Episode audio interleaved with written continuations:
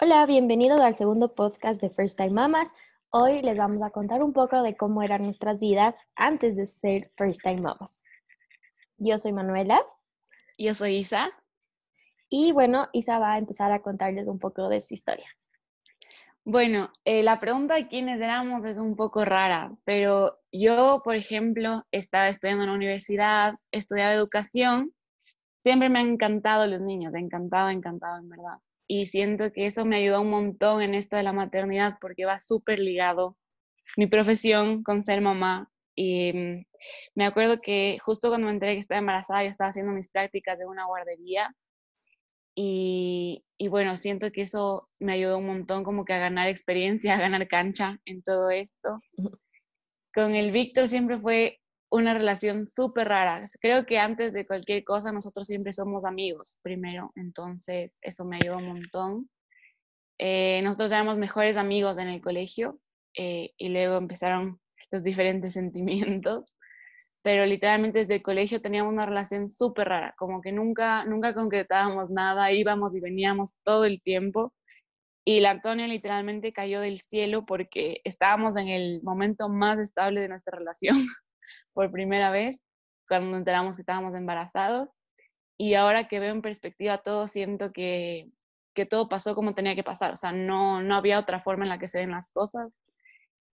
Hoy puedo decir súper confiada que soy más yo que en ningún otro momento de mi vida. Siento que esto de ser mamá como que me llevó a quien soy y a quien quiero ser. Y, y eso, como que me siento súper completa, me siento súper genuina y, estoy súper feliz de, cómo son las cosas ahora. Sí, yo también cuando me quedé embarazada estaba en la universidad. Yo estudiaba, bueno, sigo estudiando eh, modas, que me encanta. O sea, para mí siempre el arte ha sido una forma de, de ser yo, o sea, de salirme del mundo. O sea, cuando estoy brava, pinto, cuando estoy feliz, pinto, cuando no quiero hacer nada, pinto. Entonces, eh, para mí es lo mejor. También cuando me enteré de que estaba embarazada, o sea, fue duro, pero mi mamá me tuvo a los 20, mi abuela a mi mamá a los 20, mi suegra le tuvo a mi novio a los 20, entonces también era como que a la final creo que era algo que estaba destinado a hacer. Entonces siempre tuve el apoyo de mi familia, entonces no, no sé, no, no me sentía tan indispuesta en ese sentido, entonces fue chévere también. Además que ser mamá joven es lo máximo. Pero bueno, mi relación con Francisco, que es mi novio, nosotros nos conocimos cuando teníamos como yo 11 años, estaba en primer curso. Creo que tienes 11 o 12 años. Y él llegó de Estados Unidos, porque él vivía en Estados Unidos, y yo justo había regresado de España, porque yo vivía ahí. Nuestros papás se conocen porque son doctores. Entonces fuimos a una cena de Thanksgiving y ahí le conocí y era como que, wow. Lechada. Ajá, él no me paró ni bola, porque tenía una novia. Pero bueno, no. yo siempre fui súper así. Entonces, bueno, de ahí como que no hablamos mucho. Y después, como dos, tres años después, yo estaba en tercer curso y no sé por qué, por cosas de la vida, así por la típica época del paseo, como que empezamos a hablar otra vez, en plan amigos. Y así en un feriado de, de carnaval, me dijo como que, oye, ¿vas a la playa? Y yo, sí, voy a Valle. Y como que, no, en serio, yo también. Después ya llegaba y me dice, oye, ¿en qué edificio vas a estar? Y yo le digo, eh, creo que se llamaba Almirante. Y le digo, en el Almirante. Y me dice, no, yo también estoy en el mismo edificio.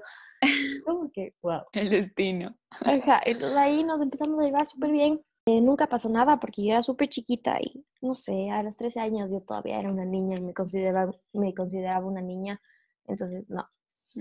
De ahí nos separamos, o sea, nunca nos volvimos a ver literal, no le vi ni en una fiesta. Y eso que a sus amigos sí les veía un montón, pero nunca le vi.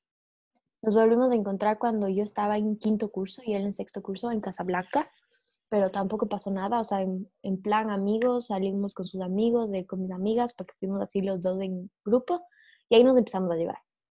Y hablábamos, ni sé qué, y en una, un matrimonio me chumó, y no sé por qué dije, le voy a pokear en Facebook. le va a pokear en Facebook. El coqueteo de los milenios. Literal.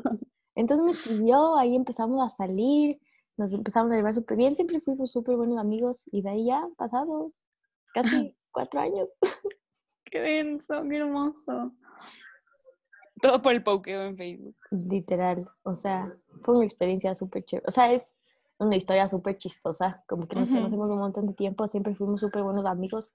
Cuando nos veíamos o porque cualquier cosa hablábamos, sí, por cumpleaños o cosas así, siempre nos llevamos súper bien, o sea, siempre tuvimos una súper buena relación. Entonces eso también fue súper chévere porque además de todo, nuestros papás siempre se conocieron, siempre fueron amigos.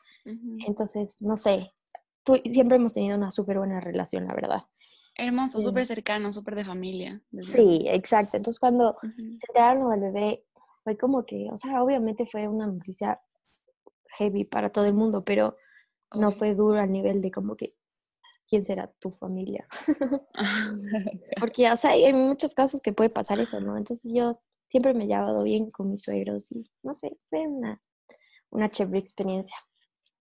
Es que para esto yo me estoy enterando lo de la mano ahorita y la mano está enterando lo mío ahorita. O sea, no nos habíamos contado esto todavía. Ajá, nuestros podcasts son para conocernos más de nosotras. pero, pero ajá, es una historia chévere. Algún día les vamos a invitar para que les conozcan. Sí. Y bueno, también queríamos contarles un poco como que qué cambió ahora que somos mamás, como que qué queremos hacer, qué sentimos, qué pensamos un poco. Y bueno, no sé, siento que después de que mamá, como que todo lo que tú pensabas que era importante, todas las prioridades que tenías en tu vida, como que cambian de orden completamente. Y tu mundo gira alrededor de tu bebé, como que cualquier cosa que hagas, que pienses, que sientas, es como con relación a ella o a él. Sí, completamente. Todo. O sea, hasta ya piensas, ¿qué vas a comer? a ver, no voy a comer esto porque a la bebé le gusta más pollo, entonces voy a hacer pollo. Para todos, porque a la bebé le gusta, literal. O desde a qué hora te levantas en la mañana, de qué te pones para darle de comer, o si se ensucia, o no sé. Sí, como que con qué jean estás más cómoda para jugar en el piso. qué blusa no se arruga, o sea, sí. Ajá. Sí, te cambia la vida completamente, pero al mismo tiempo te completa wow. Es como que... Y siento que también creces como persona, como completamente. O sea, yo siento que te ayuda un montón a formar tu personalidad, o sea, acabar de formar tu personalidad y a conocerte más a ti misma, como que te pones situaciones en las que en verdad tienes que, no sé, que decidir por ti y por la vida que depende de ti, entonces aprendes un montón. Sí, o sea, yo, por ejemplo, nunca fui una persona inmadura. O sea, siempre fui, o sea, fui madura, siempre supe como que tuve la cabeza en su lugar. Centrada. exacto, pero no sé, o sea, ya la bebé es como más. yo no, yo en cambio sí, era un tiro al aire. ¿En serio? Yo siento, sí. Yo siento que también la maternidad me ayuda a crecer un montón. Y obviamente sigo con mi esencia, ¿no? Pero siento que sí, o sea, soy otra persona, como que me centro un montón en la vida. Claro. No, o sea, yo también me encantaba ir de fiestas y todo, pero... Eso a mí no tanto, o sea, siento que en el colegio yo iba un montón de fiestas, pero era más también porque todo el mundo iba, ¿no? O sea, todas mis amigas iban y yo como iba a ser la loser que se quedaba en la casa. no, yo Pero en la universidad me pasó un montón que yo era como que iban a salir y yo decía, ¿por qué? ¿Por qué van a salir? Déjenme quedarme durmiendo en mi casa. Ay, y tengo un montón de mis amigas que me molestaban y me decían como que, mira, yo siento que tú te inventas, que tu mamá no te deja porque no quieres salir. Y tú como que, eh, no. Vos te das, sí. Pero sí, qué bestia. Pero cambia la vida. Em, bueno, o sea, sí, también es un cambio grande, al mismo tiempo, no sé, es hermoso antes o después, o sea, la edad que venga. Sí, es hermoso. Y así como dice la mano, si te toque a los 20 años, te toque a los 30, a los 40, siento que siempre va a ser como un shock, siempre va a ser como algo que te cambia la vida por completo, pero para bien, o sea, siempre va a ser para bien. Y ya para cerrar un poco, esperamos que les haya gustado mucho el podcast de hoy. Les contamos cosas muy íntimas, muy personales, pero muy chéveres de nosotras. Sirvió para conocernos un poco más. Siento que cada día aprendo algo nuevo de la mano. y yo de ti.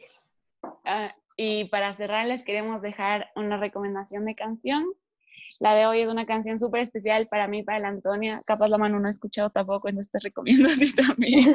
Gracias. Se llama Milo de Residente y espero que les guste mucho.